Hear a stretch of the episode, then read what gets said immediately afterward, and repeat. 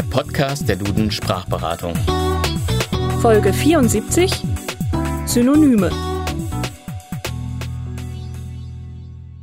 Liebe Hörerinnen und Hörer, ob wir unseren Podcast nun beginnen oder anfangen, ist Jacke wie Hose. Auf jeden Fall geht es jetzt los. Die beiden Wörter beginnen und anfangen sind nämlich synonym, das heißt bedeutungsgleich. Ob Sie im Gespräch mit Ihrem Nachbarn seinen Hund jedoch als Hund oder Köter bezeichnen, läuft keineswegs auf dasselbe hinaus, auch wenn die Wörter dasselbe bezeichnen. Sind Hund und Köter also austauschbar? Eigentlich nicht, denn Hund und Köter haben zwar dieselbe Bedeutung, aber neben der reinen Bedeutung haben Wörter offenbar noch eine andere Ebene. Ein spannendes Thema, diese Synonyme und sinnverwandten Wörter. Grund genug für uns, die Sache in unserem heutigen Podcast genauer zu betrachten. Anders als viele Leute glauben, ist das Verhältnis zwischen Wörtern und Dingen keineswegs eins zu eins, insofern als für jedes Ding genau ein Wort vorliegen würde. Ein einzelnes Wort kann ja mehrere Bedeutungen haben, also ganz unterschiedliche Dinge bezeichnen. Denken wir nur an das Wort Netz, das neben dem Fischfanggerät zum Beispiel auch das Internet bezeichnen kann. Auf der anderen Seite kann ein und dieselbe Sache durch verschiedene Wörter bezeichnet werden. Das sind dann die sogenannten sinnverwandten Wörter, wie Hund und Köter.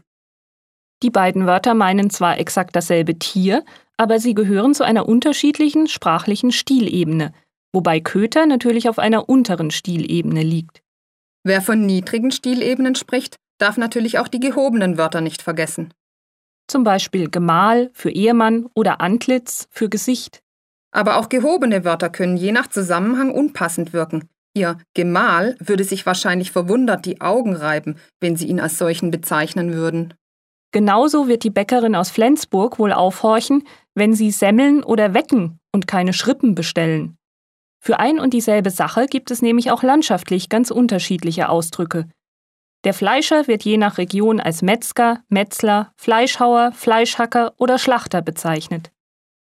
Neben den regionalen Unterschieden gibt es natürlich auch zeitliche. Heutzutage spricht ja kein Mensch mehr von Jünglingen und Mägdelein. Das sind völlig veraltete Wörter.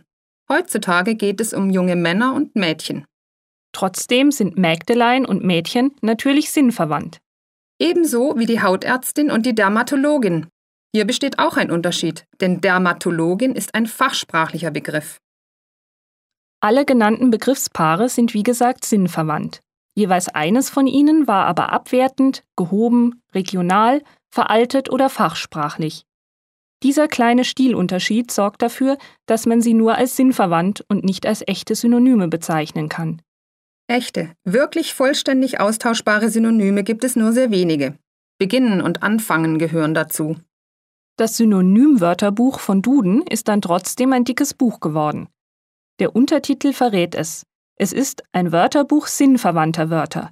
Da drin steht eine Vielzahl von Ausdrücken, die als jugendsprachlich, emotional, salopp, norddeutsch, süddeutsch oder ähnlich beschrieben werden. Beim Durchblättern kann einem ganz schön schwindlig werden, weil man sieht, wie viele Möglichkeiten es im Deutschen gibt, ein und dasselbe mit verschiedenen Wörtern auszudrücken. Unter Geld verzeichnet das Synonymwörterbuch beispielsweise Banknoten, Münzen, Scheine, Währung, Asche, Bares, Eier, Heu, Knöpfe, Moneten, Penunze, Pinke Pinke, Bims, Flocken, Flöhe, Kies, Knete, Kröten, Kohl, Lappen, Mäuse, Moos, Peseten, Piepen, Schotter, Zaster, Koks, Mammon und viele andere mehr. Umso erstaunlicher, dass es immer noch Wortschatzlücken gibt. Für nicht mehr durstig fehlt dem Deutschen nach wie vor eine Bezeichnung. Wir hoffen, Sie haben sich beim Zuhören gut unterhalten, amüsiert, vergnügt, zerstreut und ergötzt und sagen Tschüss bis zum nächsten Mal. Am Mikrofon waren Annette Auberle und Evelyn Knörr.